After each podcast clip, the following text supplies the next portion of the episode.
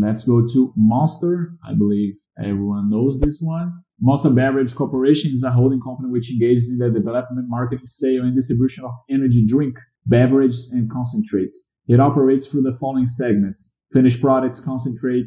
Anyway, so Monster Beverage, uh, one of the major companies on the beverage segment, energy drinks. I'm sorry, guys. Uh, it's the owner of the the brand Burn and Monster, uh, which is uh, pretty spread here in Brazil. I believe everyone knows them, right? Uh, on a deal in 2015, the Monster exchanged its uh, beverage line, not energetic, for the brands of the energetic beverage of Coca-Cola. So these partnerships allows uh, the Monster to have access to the distribution, the global distribution uh, of by of Coca-Cola, and of course uh, it's major, right, guys? So probably gave a lot of results for the company, allowing to open uh, potential new markets, which exactly what's going on nowadays. Okay, let's see the numbers. IPO 25 years ago, highly consistent profits, highly consistent EPS growth, low leverage or debt-free companies. So let's see EBITDA.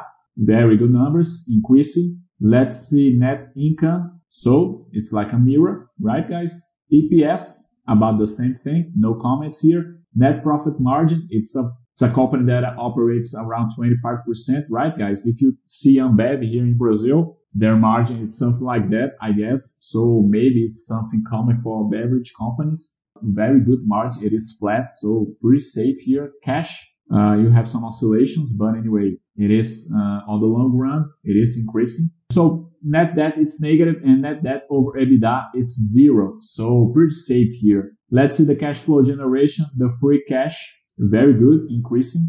And the capex related to the operating activities, it's something around what 10% maybe, uh, even low, right, guys? For example, here 97 million to make 700 million, 80 million to make uh, a billion, so something around 10%, uh, a little bit lower than 10%. So it's a company that doesn't have to spend much money to to make money. So this is pretty safe in my opinion. Uh, okay, it is a company that doesn't pay any dividends. So, but you see this in the in the past 25 years. Look at the the result that this company gave to the shareholders. Something extraordinary, right, guys? Anyway, let's see the the graphic.